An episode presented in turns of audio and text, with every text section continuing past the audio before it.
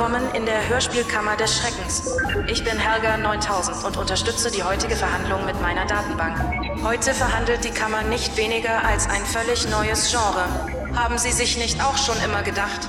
Die Hörspielwelt ist echt vielfältig, aber eines fehlt. Ein Hörspiel im Stil eines volkstümlichen Boulevardtheaters mit der vollen Bräsigkeit, aber ohne den Charme und Humor. Nein, jetzt gibt es trotzdem eine Serie, die diese Lücke schließt.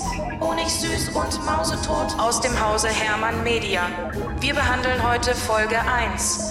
Der Tote im Stall und wünschen uns, dass es genau andersrum wäre.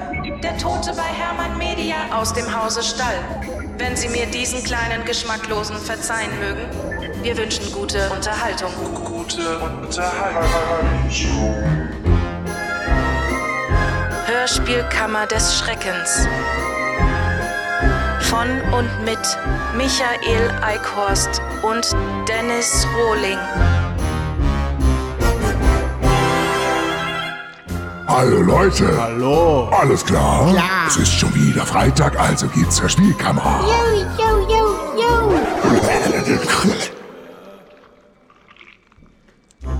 Sehen Sie die da, die dort vom Richter steht? Meinen Sie die da, der sich der Magen umdreht? Ich meine die da, die jetzt schreibt für Herr Mann.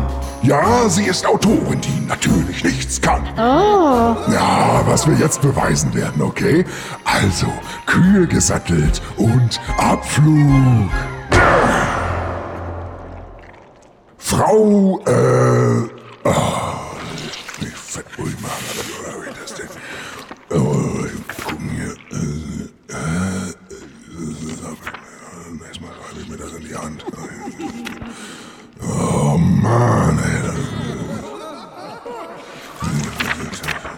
Anne Brünjes. Martina Brünjes. Sie haben das Skript zu dieser Folge verfasst. Zusammen mit Ihrem Mann Timo. Ist das richtig? Genau. Wir sind ein pfiffiges Autorenduo mit eigener Homepage. Geschichtenschmiedebürstel.de. Wie? Geschichtenschniedelschenkelbürste.de? Mein Göger geht noch seinem eigentlichen Beruf nach, aber ich bin seit 2019 Freiberuflerin. Göga. Ist das sowas wie Gröfatz, größter Führer aller Zeiten? Nein, Göger steht für Göttergatte. Ja, und warum sagen Sie das dann nicht? Göger ist witziger. Nee, Göger ist kürzer. zwei Silben. Aber das Leben ist doch kein Telegramm, bei dem man sparsam in seiner Ausdrucksweise sein muss. Aber es macht so viel Spaß, Euer Ehren. Die ganze Welt schmunzelt sich ein, wenn man diese Abkürzungen benutzt. Shawnee für Schornsteinfeger, Fibu für Finanzbuchhaltung, Knofi für Knoblauch, Fusi für Fußball. Ja, ja, ja, ja. Und Ellis für Eltern, Womo für Wohnmobil, Wozi für Wohnzimmer, Kompi für Computer, Leppi für Laptop. Schula für Schularbeiten, Kia für Kinderarzt, Fabi für Familienbildungsstätte, Geschi für Geschichte und Luma für Luftmatratze. Ja, auch ich habe gerade beim Googlen das Thema im Brigitte-Forum gefunden. Und es hat 148 Beiträge. Nicht schlecht. Dann eben nicht Göger. Na also. Sie sagten, Sie sind jetzt Freiberuflerin. Als was haben Sie vorher gearbeitet? Als Autorin, Regisseurin, Journalistin, Übersetzerin, Radiosprecherin und Theaterpädagogin. Uns dann, Frau. Ja, ich verstehe. Frau Brünjes, kennen Sie das Ohnsorg-Theater? Ob ich? Na klar, das ist sogar mein Lieblingstheater. Also nach dem Theater am Meer in Wilhelmshaven, für das ich schon einige plattdeutsche Stücke geschrieben habe. Das tut mir leid. Für mich oder für das Theater? Für die Zuschauer. Oh, Ja, aber zurück zum Ohnsorg-Theater. Dabei handelt es sich um ein traditionelles, volkstümliches Theater mit harmlosen Stücken, beliebten Volksschauspielern und natürlich Humor. ja genau. Wissen Sie, Ihr Werk erinnert mich sehr deutlich an besagtes Theater. Wenn auch leider, es ist ja Hörspiel, ohne die beliebten Schauspieler und den Humor. Ohne den Humor? Aber mein Hörspiel ist doch irre lustig. Äh, Nehmen Sie nur die erste Szene. Äh, ungern. Aber gut, nehmen wir die erste Szene. Was passiert da, Helga? Wir befinden uns in Twarsmoor, einer kleinen Gemeinde zwischen Aurich und Norden. Bente Bolken will das Essen zubereiten, vermisst aber ihren Schneebesen. Den benutzt ihre Tochter Luisa Marie als Mikrofon. Jemand schreit, da Opa Fiete nackt bis auf seine Krawatte im Garten herumläuft. Der demente Alte hat anscheinend vergessen, seine Imkerkleidung anzuziehen. Außerdem taucht Henning Bulken auf, der Sohn des Hauses, der eigentlich längst ausgezogen ist. Ja, pff, so viel dazu. Klang das jetzt lustig? Außer man findet die Vorstellung zum Schießen, dass Opa Fresse Diek nackt durch die Gegend läuft und allen seinen ranzigen und verschrumpelten Piedel zeigt. Nackte alte Männer sind immer witzig. Bitte? Das finden Sie? Absolut. Helga? Konstruiere ein Ganzkörperbild des älteren Herren aus der letzten Reihe mit den 12 mm kurzen Haaren. Aber ohne Kleidung. Oh. Was gibt's denn da zu würgen, ihr blöden Heinis? Mal schauen, wie ihr mit 39 aussieht. ja, danke, Helga. Mach weg, ist ja ekelhaft. Also nackte Opas sind natürlich nur im Hörspiel witzig, nicht in echt. Und es kommt auf die Umsetzung an und nicht den bloßen Inhalt. Dann hören wir uns das Ganze doch mal an. Wo ist denn nun schon wieder dieser Schneebesen? Er muss doch hier irgendwo sein. Na, ist er nicht. Auch nicht. Hier vielleicht. Ich sollte mal wieder die Schutt Nein, das können Sie nicht tun. Ich bin die beste Sängerin in ganz Ostfriesland. Sicher auch Nordfriesland. Das Louis, können Sie mir nicht Hast du an. den Schneebesen gesehen? Gesehen oder nicht gesehen? Das ist hier die Frage. Wie lange brauchst du noch mit dem Essen?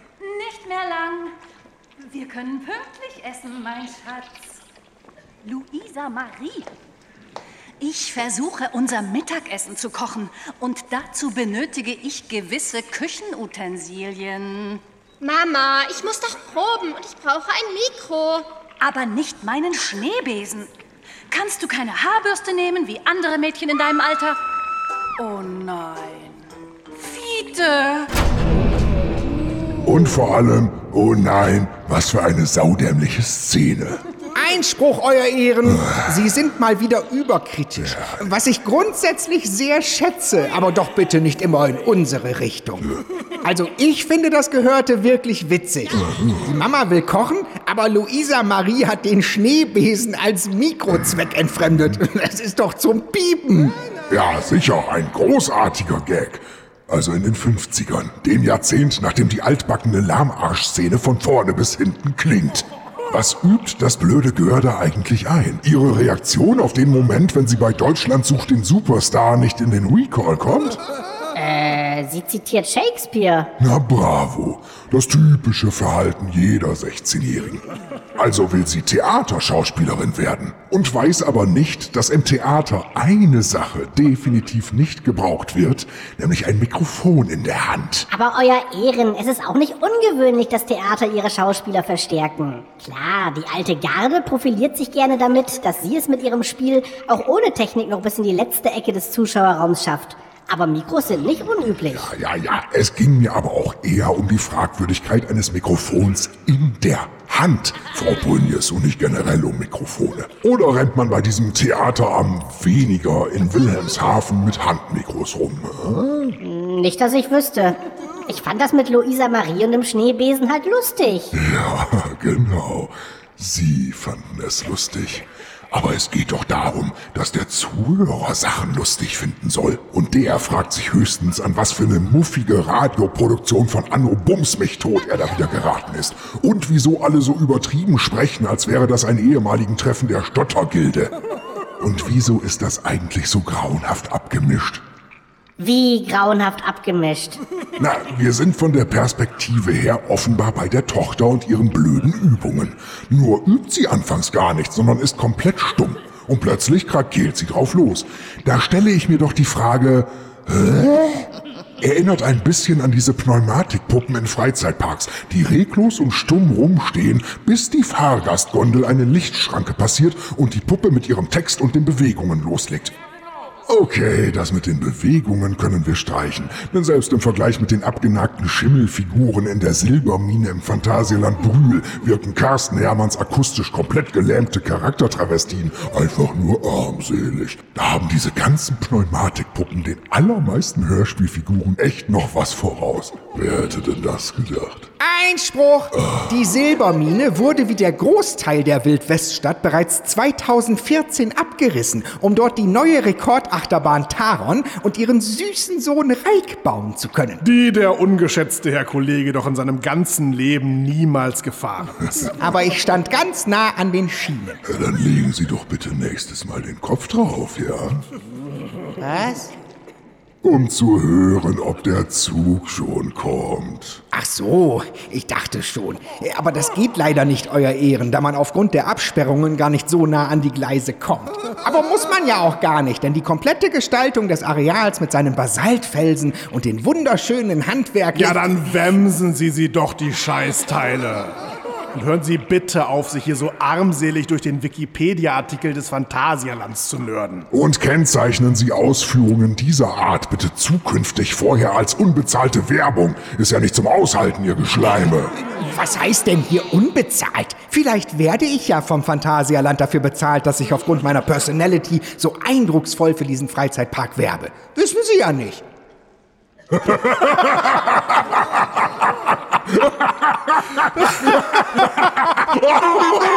はは Du hast, die, ey, du hast einfach die besten Witze auf Lager. Sie Eibel! Oh, wie kommen Sie auf sowas? Äh, mein Einspruch bezog sich auch nicht unbedingt auf die Silbermine, sondern auf den Vorwurf der schlechten Abmischung. Denn mit der hat meine Mandantin nichts zu tun. Die geht allein aufs Konto von Carsten Hermann. Und bei dem dürfen Sie nicht nach sowas wie Sinn suchen. Das ist doch bekannt. Ja, stattgegeben. Die Unfähigkeit des Hermanns ist mir in der Tat bestens bekannt. Aber kennen Sie denn nicht die drei goldenen Regeln, wenn Sie in die Verlegenheit kommen, für Carsten Hermann zu schreiben, Frau Brünjes? Nein? Was denn für welche? Regel Nummer eins: Nicht für Carsten Hermann schreiben. Regel Nummer zwei: Niemals unter keinen Umständen für Carsten Hermann schreiben. Und Regel Nummer drei: Falls Sie so dumm sind und doch für Carsten Hermann schreiben, alles, aber auch wirklich alles im Skript narrensicher notieren, sodass selbst er es nicht falsch verstehen kann. Oh, das schreibe ich mir besser mal auf. Äh, Kann ja nicht schaden. Äh, was war die zweite nochmal? Und eine Anmerkung von der Anklage, Euer Ehren. Hallo? Beachten Sie die groteske Sprecherauswahl in dieser Szene. Die Rolle des 16-jährigen Teenagers Luisa Marie wird von der damals 31-jährigen Katharina von Dake gesprochen. Oh, die menschliche Kreissäge. Genau. Und sie legt die Rolle, wahrscheinlich um ihr wirkliches Alter zu kaschieren, besonders jung an. Und klingt dadurch in der Tat wie ein Teenager. Allerdings wie eine geistesgestörte 13-Jährige. Wobei man fairerweise erwähnen sollte, dass die Rolle auch verdammt mies geschrieben ist. Ah, ich kenne eben nur Teenager, deren frechste Wochenendaktivitäten das Absolvieren des Ostfriesen-Abiturs sind. Also habe ich meine Fantasie spielen lassen. Was hätte ich denn sonst machen sollen? Auf die Rolle verzichten? Sehr gut, genau. Zum einen das. Oder sie hätten beispielsweise jemanden drüber gehen lassen können, der sich zumindest rudimentär damit auskennt. Ich kenne aber keinen Rudi. Eigentlich kenne ich gar keinen von den Menteers. Sehen Sie, ich bin doch lustig. Äh, nein, sind sie nicht. Wirklich nicht. Und auch hier gilt, was ich vorhin schon gesagt habe. Sie dürfen Carsten Hermann keine solchen Rollen ins Skript schreiben, Frau Brünjes. Ein Regisseur, der auch nur einen Hauch von Anspruch hätte, würde vermutlich ein Casting veranstalten und eine talentierte 16-Jährige für die Rolle finden. Aber der sogenannte Wiesling aus Fiesmoor weiß ja nicht mal, was Anspruch ist und wählt natürlich wie immer den Weg des geringsten Widerstandes. Und des geringsten Verstandes. Naja, immerhin hat er die Besetzung des zweiten Jugendlichen Max nicht verbockt. Hä? Aber der sagt doch gar nichts. Eben, und deshalb hat er es nicht verbockt. Jedenfalls irgendwie. Ach, und als ob die von Dake besetzungsmäßig nicht schon schlimm genug wäre, musste das flauschige Herrmännchen leider auch noch einen lustigen Alten besetzen. Auftritt Werner Wilkening. Ah, der gute alte Bölkstoff Werner. Na, das wird ein Fest. Ja, aber ein Brechfest. Denn auch Ilse Werner Wilkening lässt es sich nicht nehmen, ihren Charakter mit einer grausamen Charge zu versehen. Soll wahrscheinlich ostfriesisch knarzig wirken, klingt aber eigentlich eher wie ein riemiger Kinderficker im Gebüsch hinterm Kinderhort Leuchtturmbande.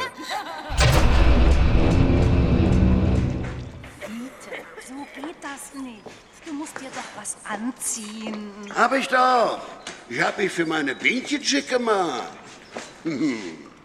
Oh, morgen Henning. Henning? Wo kommst du denn her? Von draußen. Du hast mich fast umgerannt. Du weißt, was ich meine. Du müsstest doch in Aurich sein, oder? Hast du was ausgefressen? Nu fahr doch den armen Jungen nicht so an. Der will in Urlaub. Wie kommst du denn jetzt da drauf? Ich kombiniere Koffer. Naja, ähm, eigentlich. Henning?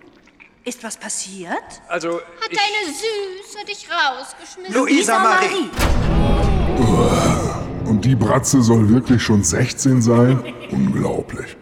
Und dann noch dieser einfach nicht totzukriegende Scheißeffekt, dass sie von zwei Leuten gleichzeitig mit denselben Worten angepuckt wird. Hier bleibt einem auch nichts erspart. Das wird in der Folge sogar eine Art Running Gag, euer Ehren. Also ohne den Gag versteht sich. Warum nur warum?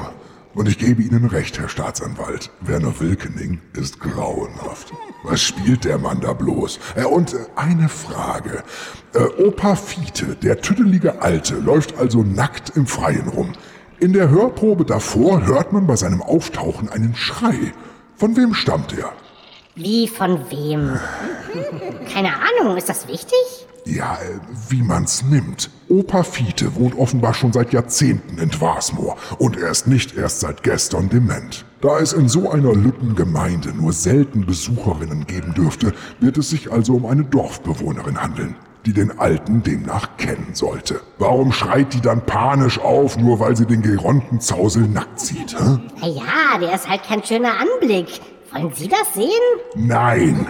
Aber ganz so ungewöhnlich ist es auch wieder nicht. Gerade auf dem Dorf sieht man doch häufig nur wenig bekleidete Greise.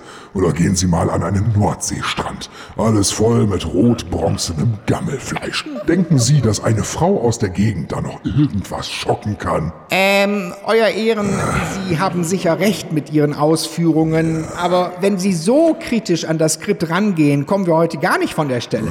Das ist doch voller fragwürdiger Details. Finden Sie? Ja, na klar. Ich dachte, das wäre die Grundlage unserer Verteidigungsstrategie. Sie müssen sich beim nächsten Mal mehr Mühe geben, Frau Brünjes. Äh, Aber so oder so, Euer Ehren, es geht doch nicht um die Details, sondern um das große Ganze. Ich verstehe. Herr Staatsanwalt, Ich finde auch, dass die großen Schwächen völlig ausreichen. Meinetwegen können wir uns die Details gern klemmen. Yes! Sehen Sie, ich habe Ihnen gesagt, dass ich den Prozess in unserem Sinne gelenkt kriege. Nicht schlecht. äh, die nächsten Szenen können wir ohnehin schnell abhandeln. Äh, hm.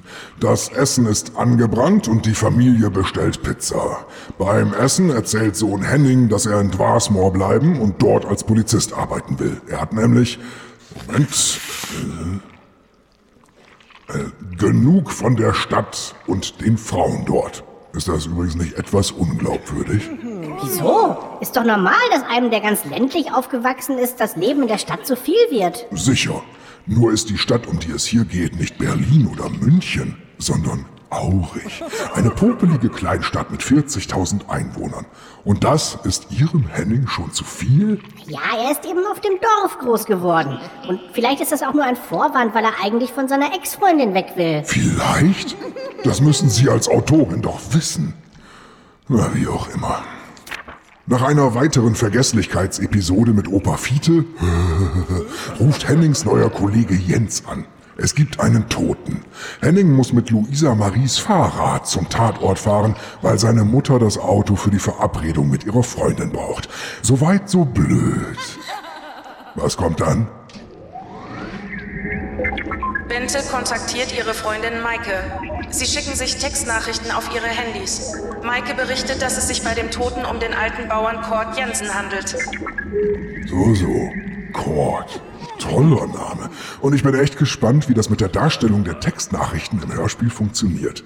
Klingt zumindest anspruchsvoll. Moin, Maike. Irgendwas ist im Dorf passiert. Hast du was gehört? LG Bente.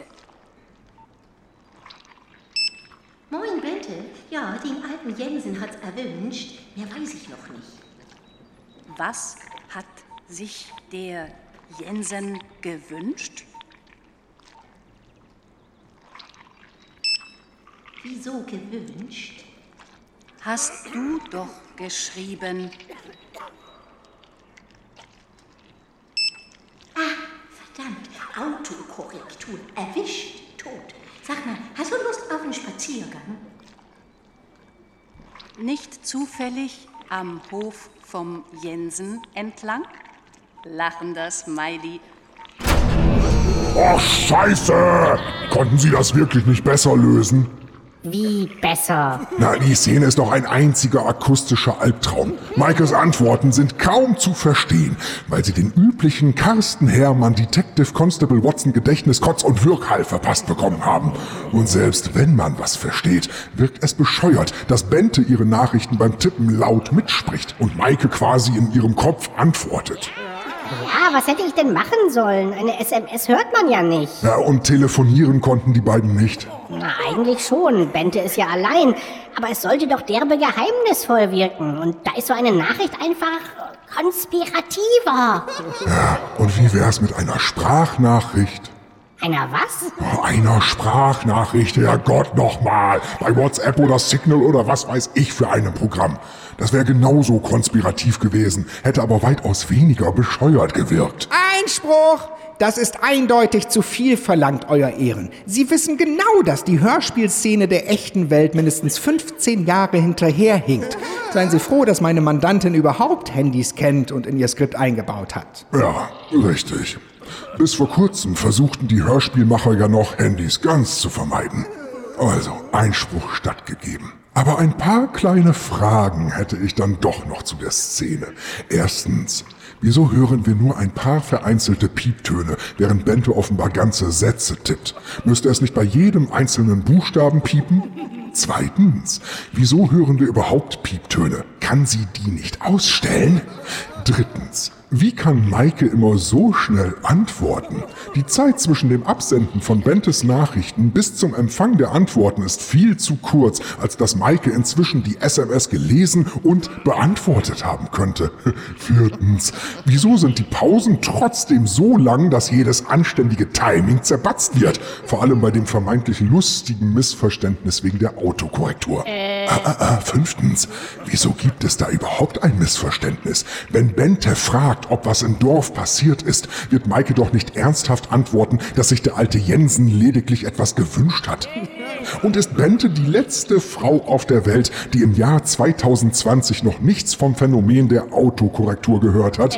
Moment, Moment, Moment. Sechstens, wieso müssen wir schon wieder Christiane Leuchtmann in ihrer bräsigen norddeutschen Charge hören? Ist das überhaupt eine Charge? Und siebtens, wieso führt die Erkenntnis, dass jemand im Dorf gestorben ist, bei den beiden Weibern lediglich zu Erheiterung und Lachsmilies? Hm? Äh, also... Darauf brauche ich keine ernsthaften Antworten, Frau Brünjes. Die Szene ist Dreck, fertig aus. Weiter. Am Tatort spricht Henning mit Uske Jensen, der Frau des Toten. Ihr Mann Kurt liegt neben ihr zerquetscht unter seiner Lieblingskuh. Henning entdeckt im Stall eine Patronenhülse und fragt sich, weshalb die Kuh auf Kurt gefallen ist, obwohl sie anscheinend nicht krank war. Die Angestellte Ida schafft das Tier mit einem Frontlader zur Seite. Henning entdeckt ein Einschussloch in der Kuh und kombiniert, dass auf sie geschossen wurde, woraufhin sie dann auf Kurt gefallen ist. Auf den Mann, nicht auf das Gewebe. Nachdem Ida zunächst mit Henning geflirtet hat, verfasst sie eine Textnachricht an Bente und Maike und teilt ihnen mit, was passiert ist. Die haben das Ganze aber bereits aus einem Versteck heraus beobachtet. Gut. Sie wollen dazu etwas sagen, Herr Staatsanwalt? Wollen kann kein Kriterium sein in der Hörspielkammer des Schreckens. Ich muss. Ich bitte Sie zu beachten, wie wenig es der Angeklagten gelungen ist, sich auch nur ansatzweise in die von ihr selbst konstruierte Situation hineinzuversetzen. Wieso? Natürlich habe ich mich da reinversetzt. Ach ja, ich darf Sie daran erinnern, dass vor kurzem ein Mensch gestorben ist. Ein Mensch, der nun zerquetscht unter einer Kuh liegt. Ein scheußlicher Anblick also.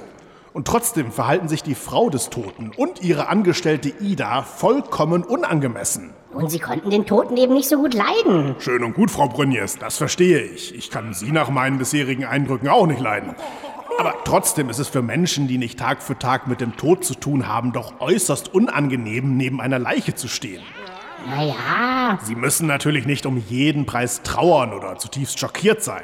Aber was macht die Olle Uske stattdessen? Sie hält Henning, der noch dazu in offizieller Funktion am Tatort ist, einen dämlichen Vortrag. Uske, was wollte er denn dort? Und warum habt ihr den verdammten Reinigungsroboter noch nicht ausgestellt? Stößt ja ständig an die Kuh an. Beinahe so aus, als wenn Kord von unten versucht, die Kuh wegzuruckeln. Sag mal, ist dir die Stadt nicht bekommen, Henning? Was will ein Bauer wohl im Stall? Ich hab's ja von Anfang an nicht verstanden, dass du unbedingt in die Welt raus musstest. Die Mädchen waren dir hier wohl nicht gut genug. Also, Uske, ich. Du hättest schon gleich nach der Ausbildung hier arbeiten können. Man muss hinter seinem Dorf stehen.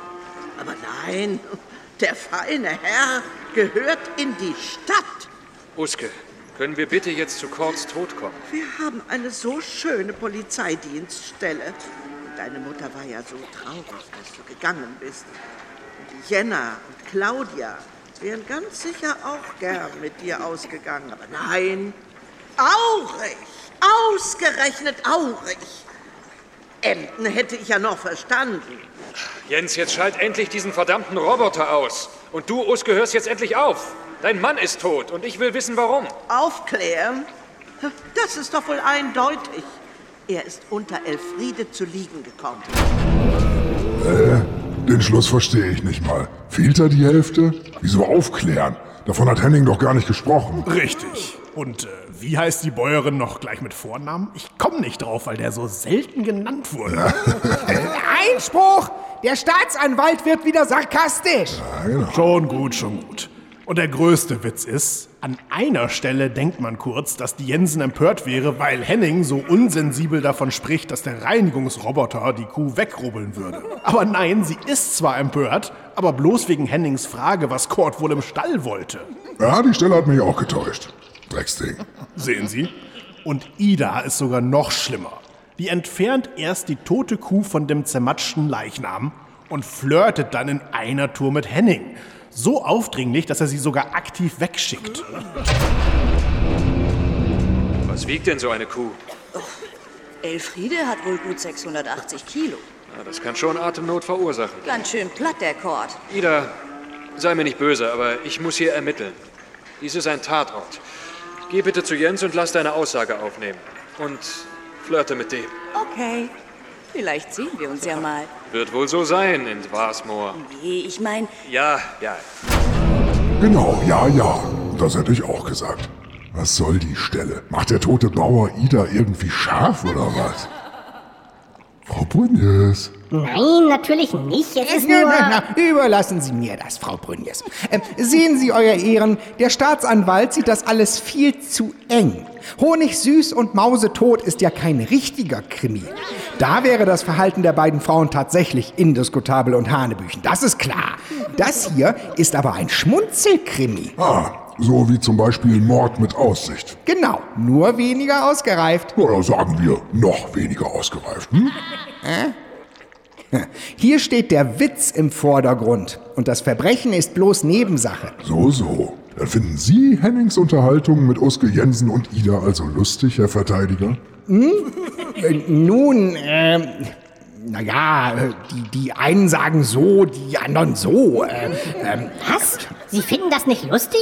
Aber Sie sind doch mein Verteidiger. ja, ich würde aber auch Attila Hildmann verteidigen, ohne Vegan und Verschwörungstheoretiker zu sein. Dann frage ich Sie ganz direkt, Frau Brünjes. Was ist der Sinn davon, eine Szene an einem Tatort mit einer furchtbar entstellten Leiche spielen zu lassen, wenn sich alle Beteiligten so verhalten, als ob dort keine Leiche wäre und schon gar nicht eine furchtbar entstellte? Ja, was hätte ich denn sonst machen sollen? Der Kord ist nun mal tot. Aber Sie hätten die Szene doch ins Haus verlegen können oder meinetwegen erst später beginnen lassen, nachdem die Leiche längst abgeholt wurde. Warum haben Sie das nicht gemacht? Ach so, jetzt verstehe ich, worauf Sie hinaus wollen. Ist doch eigentlich keine Frage, Euer Ehren. Das ist natürlich, weil. Also, das. Nun. Weil.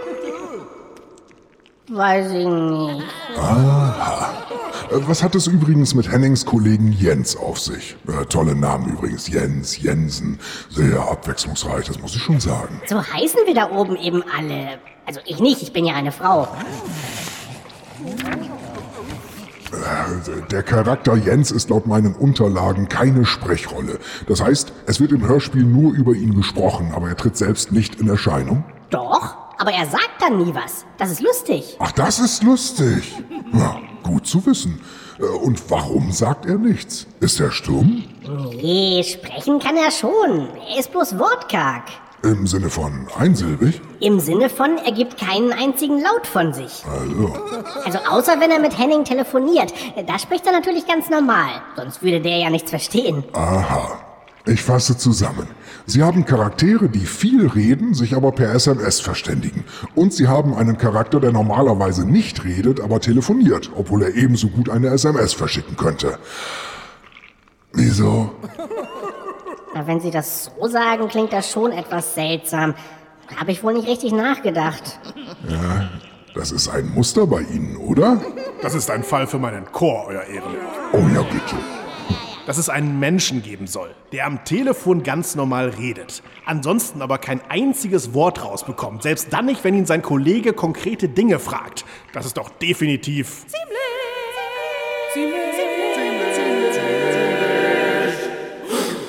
Unglaubwürdig. Millissima. Yep, von so jemandem habe ich zumindest noch nie was gehört. Ich auch nicht, Herr Staatsanwalt. Aber weiter in der Geschichte.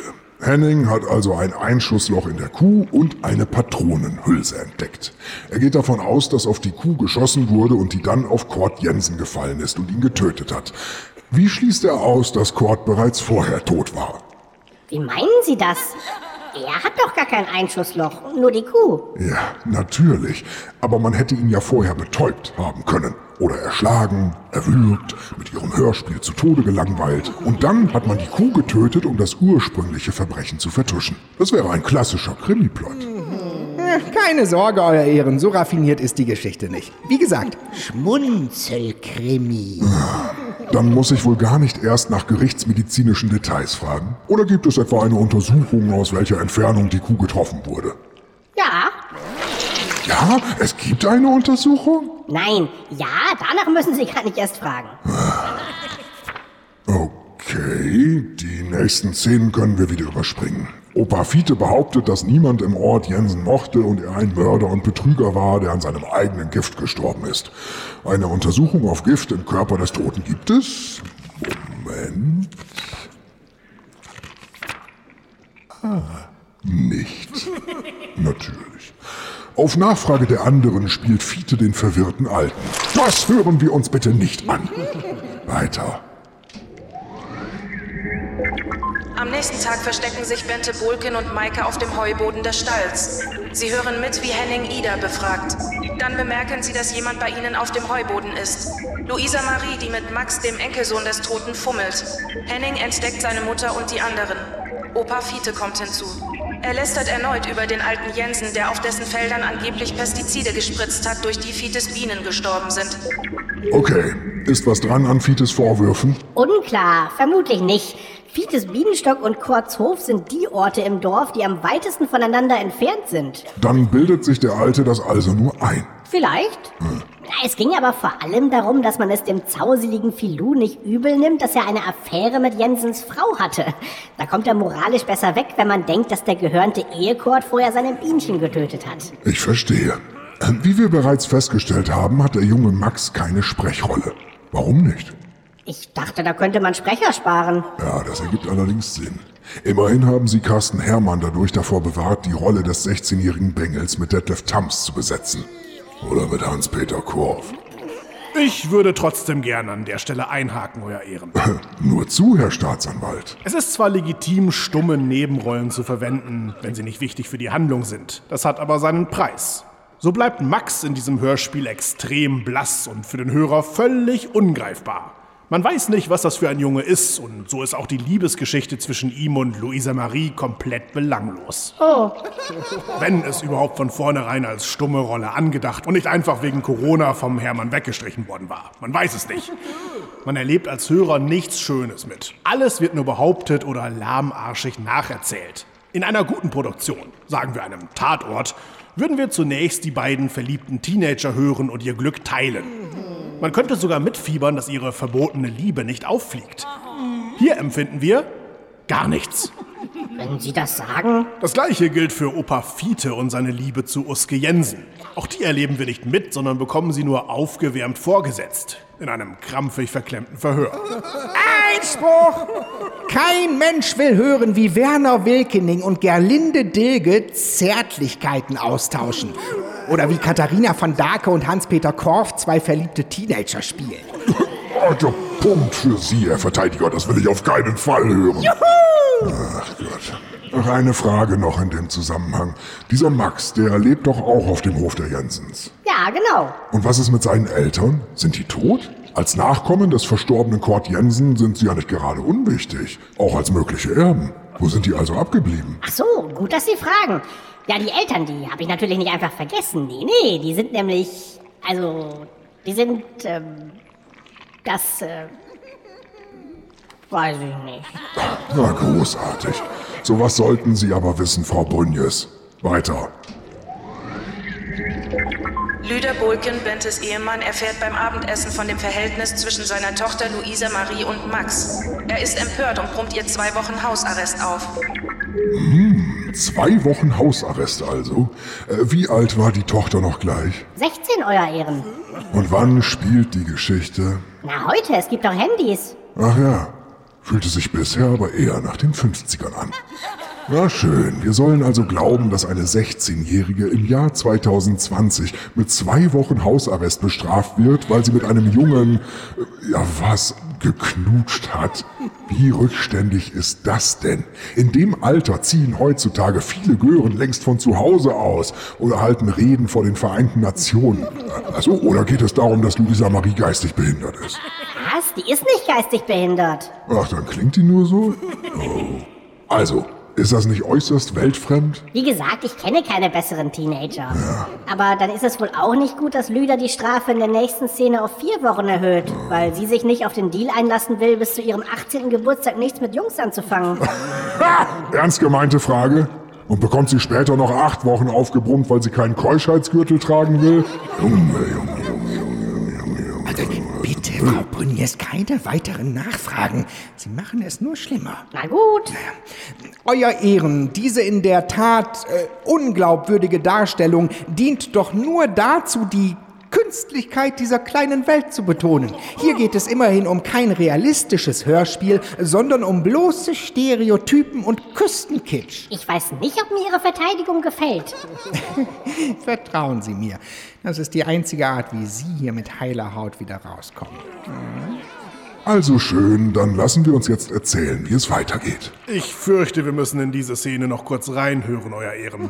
Hier erweist sich Carsten Herrmann nämlich wieder mal als Meister des Timings. Achten Sie mal auf Opa Fites Hustenanfall. Ein Träumchen. Ja, so kennen wir ihn. Und vorher hören wir noch Lüder und Luisa Marie in einem Dialog, den man auch kaum pointierter schreiben konnte. Luisa Marie, ich erwarte einen vollständigen und wahrheitsgemäßen Bericht. Also, der Max und ich. Max? Ja, der Enkelsohn von Bauer Jensen. Du warst mit dem Enkelsohn von Bauern Jensen im Heu? Dahinter. Wie bitte? Wir waren hinter dem Heuballen. Und was macht meine Tochter mit dem Enkelsohn vom Bauern Jensen hinter einem Heuballen? Verstecken? Wovor? Er ist Opa.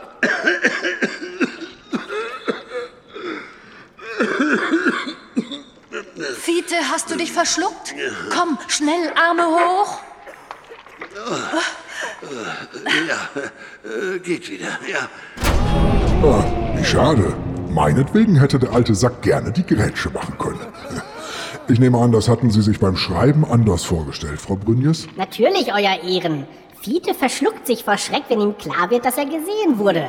Keine Ahnung, warum man das so seltsam umgesetzt hat. Äh, weil das mit dem, oh, eine Info überrascht mich, ich verschlucke mich oder lasse etwas fallen oder scheiße mich ein, ein Dreckseffekt ist. Weiter im Text. Der nächste Morgen.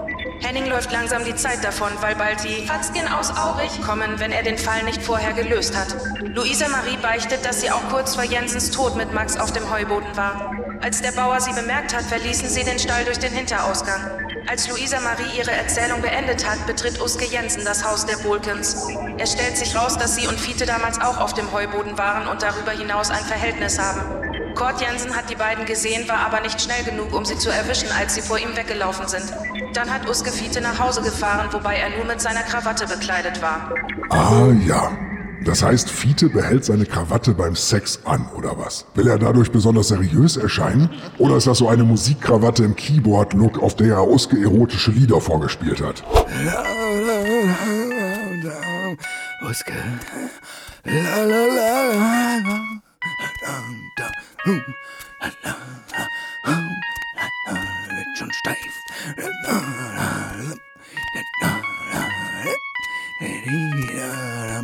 Viagra wirkt schon.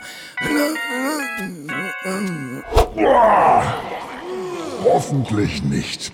Nächste Frage. Was ist für Henning so schlimm daran, die Fatzken aus Aurich um Hilfe zu bitten? Wie, was ist so schlimm daran? Na, ist es nicht völlig normal, dass ein Zwei-Mann-Revier in einem Kuhkaff mit einem Mordfall überfordert ist? Und war Henning nicht vor kurzem selbst noch so ein Fatzke aus Aurich, statt jetzt nur noch ein Fatzke?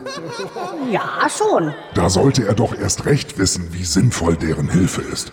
Gut, Sie werden jetzt natürlich einwenden, dass Henning im Streit aus Aurich weggegangen ist und deshalb seinen alten Kollegen nicht wieder begegnen will. Äh, nö, wollte ich gar nicht. Ah, ja. Aber selbst wenn, sowas wäre zum einen extrem unprofessionell und müsste zum anderen im Hörspiel erwähnt werden. Ja, aber es geht dabei doch um den Konflikt zwischen einem Dorfpolizisten und den Großstadtcops. Ach, Großstadtcops am Arsch! Die kommen aus Aurich!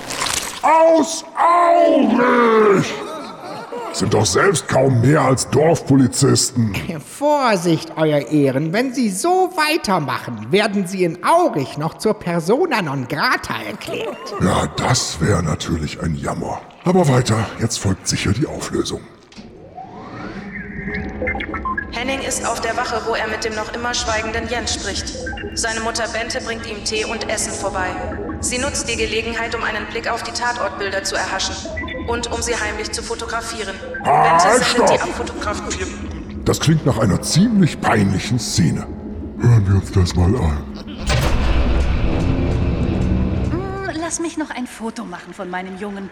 Als Andenken an deinen ersten Fall. Mama, Jens, stell dich mal neben Henning vor die Tafel. man darf nichts von der Tafel erkennen. Nein, nein, ich pass auf. Äh, So, jetzt beide noch ein bisschen nach vorne. Oh, jetzt musst du aber wirklich los. Ich will diesen Fall lösen. Na dann, bis heute Abend. Ja, ja, ja, ja. ja. Bis dann. Hm? Ja, aber die Kuh. Wir müssen den Hof und die Wiesen nach der Waffe absuchen. Ach, Jens, diese blöden Fatzken kommen heute Nachmittag. Ja, die Szene war wirklich peinlich. Besonders, dass Henning extra betonen muss, dass die Tatortbilder ja nicht mit aufs Foto sollen. Als ob der Hörer sonst nicht verstanden hätte, worauf die Szene hinauslaufen würde. Wieso? Die will auch bloß ihren Jungen auf der Arbeit fotografieren, weil sie so stolz auf den ist. So wie Mama, als ich damals im Schwimmbad angefangen habe. Schade, dass ich da gerade ins Becken gestrollt habe. Äh, Und äh, wieso lässt sich Henning überhaupt fotografieren, wenn er schon ahnt, was seine Mutter vorhat? Äh, weshalb lässt er sich das gemachte Foto eigentlich nicht zeigen, wenn er schon ahnt, was seine Mutter vorhat? Äh, weshalb sagt er nicht, steck dir deinen Fotowunsch ganz tief rein in die Poperze, du Kuh auf zwei Beinen, wenn er schon ahnt, was seine Mutter vorhat? Und warum sagt Jens am Ende kein einziges Wort, obwohl Henning so reagiert, als ob er doch was gesagt hätte? Das ergibt doch alles keinen Sinn. Einspruch! Dass das Hörspiel keinen Sinn ergibt, hatten wir längst geklärt. Es ist nicht nötig, immer wieder darauf hinzuweisen. Stattgegeben. Das hatten wir tatsächlich geklärt. Weiter. Bente sendet die abfotografierten Bilder an Maike und wird dabei von Henning erwischt. Die beiden sprechen über den Fall. Alles spricht dafür, dass Kurt Jensen selbst auf seine Kuh geschossen hat, woraufhin sie auf ihn gefallen ist und ihn unter sich begraben hat. Dabei ist ihm die Pistole aus der Hand gefallen und der Reinigungsroboter hat sie in die Güllegrube geschoben, bevor er sich an der Kuh festgefahren hat. Aha. Klingt doof. Aber bevor wir uns im Detail mit dem Tatablauf befassen, hören wir erst noch den weiteren Inhalt. Die Angestellte Ida pumpt die Güllegrube fast vollständig aus. Nun rekonstruiert sie mit Henning und Uske Jensen den Ablauf der Tat. Kurt hatte Uske und Fiete erwischt, die daraufhin vom Heuboden geflohen sind.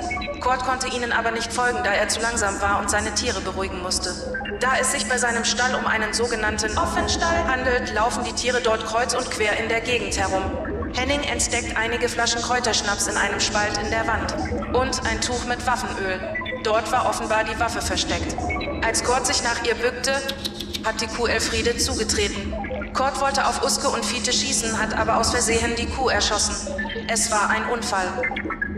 Hui, das ist wirklich die Auflösung? Das ist wirklich die Auflösung, Euer Ehren. Das müssen wir alles so schlucken. Und gibt es wenigstens Beweise? Na klar, das Labor bestätigt, dass Kurt Schmauchspuren an den Händen hatte. Und er hatte fast zwei Promille Alkohol im Blut. Außerdem findet Ida die Waffe, die auf Kurt zugelassen war. In der Güllegrube. Genau. Und nebenbei entdeckt sie noch ein paar neue Serienideen für den Hermann?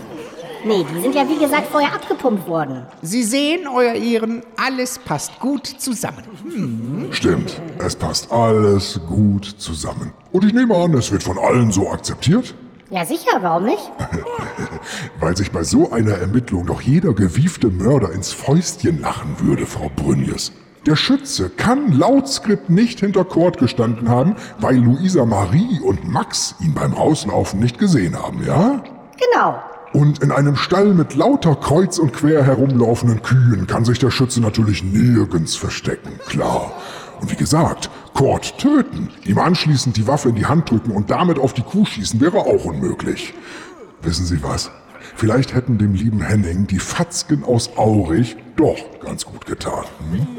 Ja, wie gesagt, als Krimi darf man das nicht ernst nehmen. Das ist alles Haiti-Tai und viel gut. Hm. Aber muss es deshalb auch automatisch abgrundtief dämlich sein, Herr Kollege? Allein der Tatablauf, den wir da hinnehmen müssen. Ich habe den mal rekonstruieren lassen. Sie erlauben, Euer Ehren? Aber sehr gerne. Wie es wirklich geschehen ist. Die Rekonstruktion eines albernen Tathergangs.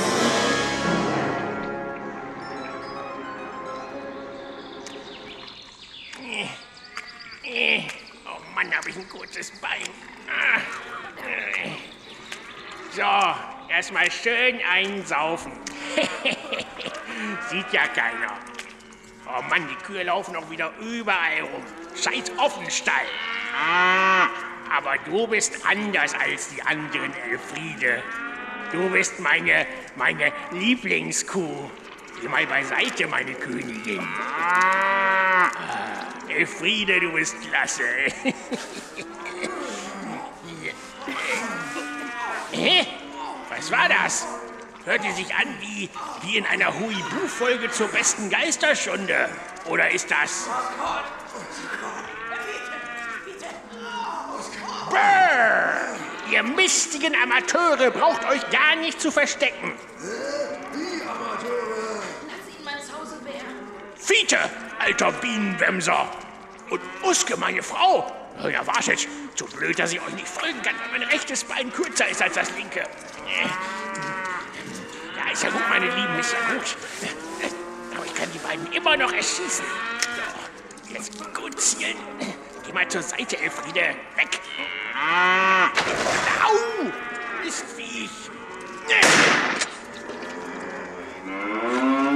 Oh nein! Was habe ich getan? Elfriede, meine, meine Lieblingskuh. Verzeih mir, meine Königin, das wollte ich nicht. Ich... Ja, das ist an Albernheit wirklich kaum zu überbieten. Aber die meisten Sätze haben sie sich ausgedacht, oder? Also das mit der Königin und Huibu und dem Zauselbär. Nein, das war alles so im Hörspiel. Teilweise Originalzitate. Bäh. Nun gut, dann schauen wir mal, wie das Hörspiel endet. Später beim Essen. Die Familie spricht noch einmal über den Fall. Alle lachen fröhlich und freuen sich auf den nächsten Mord. Alle bis auf Henning, dem die Einmischung seiner Familie gar nicht passt. Sein Handy klingelt. Jens ruft an, weil es einen neuen Fall gibt. Ja, sehr geschmackvoll. So ein Mord ist schon ein echter Brüller. Und, äh, ah, das war's. Wir haben es endlich überstanden. Das Urteil. Widerwärtig. Dieses Hörspiel ist eine einzige Verschwendung von Zeit und Nerven. Was auf der Bühne des Ohnsorg-Theaters vielleicht halbwegs funktionieren würde, ist als Hörspiel ein kreativer Offenbarungseid. Uncharismatische oder unerträglich chargierende Sprecher quälen sich mit unspritzigen und oft auch unsinnigen Dialogen herum. Als Krimi funktioniert die Folge hinten und vorne nicht. Als harmloses Hörvergnügen ist es aber zu lang und zu unlustig. Und was im Skript vielleicht noch halbwegs funktioniert, wird spätestens durch die inkompetente und uninspirierte Abmischung zunichte gemacht. Ciao mit V. Hörspielkammer des Schreckens. Von und mit Michael Eickhorst und Dennis Rohling. Die Rollen und ihre Besetzung. Dennis Rohling als Richter, Verteidiger und Opa Fiete. Michael Eickhorst als Angeklagte Martina Brönjes, Staatsanwalt Opi Borgi, Dämlack-Hörer und Kurt Jensen. Verena Rohling als Uske Jensen und Helga 9000.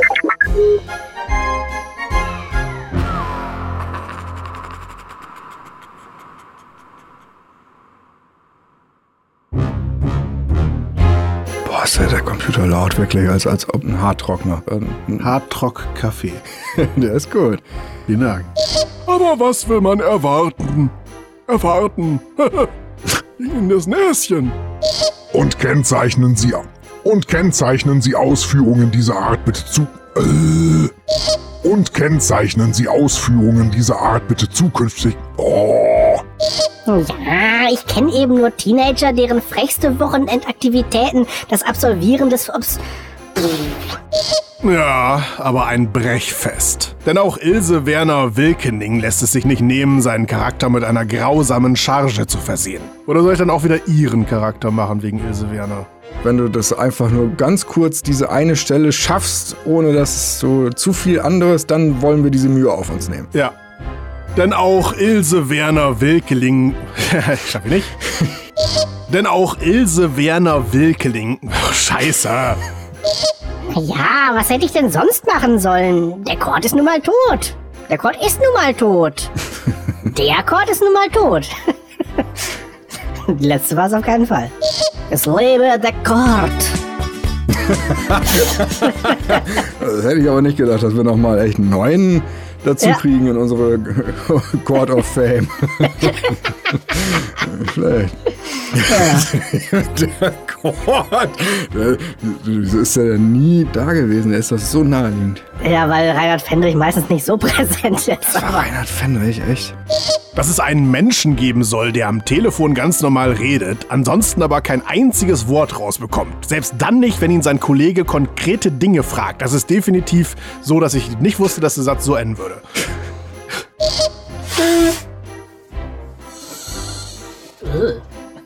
Ein widerlicher Quietschlaut aus der Nase noch. Ich höre hier gar nichts. Aber ich glaube, er ist mir draufgekommen. Also für die Outtakes äh, kö- könnte so ein, wenn man denkt, oh, hat er gerade einen Schrank geöffnet? Nein, das war noch ein Nasenlaut. Oh, so sogar. Ach du meine Güte. Es stellt sich raus, dass sie und Fiete damals auch auf dem Heuboden Das ist so eine Scheiße. Oder ist das so eine Musikkrawatte im Keyboard-Look, auf der er ausgeerotische Lieder vorspielt? Auf der er ausge... Oh, auf der, auf der er ausgeerotische Lieder vorgespielt hat? Oder ist das so eine... Oder ist das so eine Musikkrawatte im Keyboard-Look, auf der er ausgeerotische Lieder vorgestellt hat? Vorgestellt war jetzt Absicht oder statt vorgespielt? Nee, das war Dummheit. Ah. Dabei ist ihm die, Pi- dabei ist ihm die Pistole aus der Hand. Ah. Oskar, Oskar, Oskar, Oskar, Oskar, Oskar, Oskar, oh, oh, dein Umschnalldildo, oh, er piekt so, oh, oh, Oskar, Oskar, er muss aus allem eine eklige Nummer machen. Ich höre schon Verena reden. Ja, genau, als bis dahin ja gar nicht eklig war. Drück auch mal. Nicht die.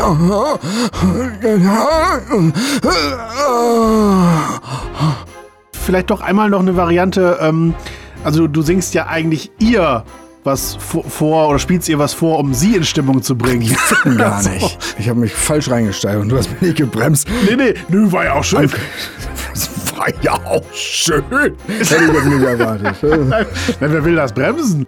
Wow, wow, wow. Aua! Entschuldigung, ich muss lachen. Oh nein! Was habe ich getan? Elfriede, meine, meine Lieblingskuh. Ver- Verzeih mir, meine Königin, das wollte ich nicht. Ich. Boah. Vielen Dank. Das äh, dürfte King Lear zur Ehre gereichen. Besser ist das. Die Familie spricht noch einmal über den Fall. Alle lachen fröhlich und freuen sich. oh Mann.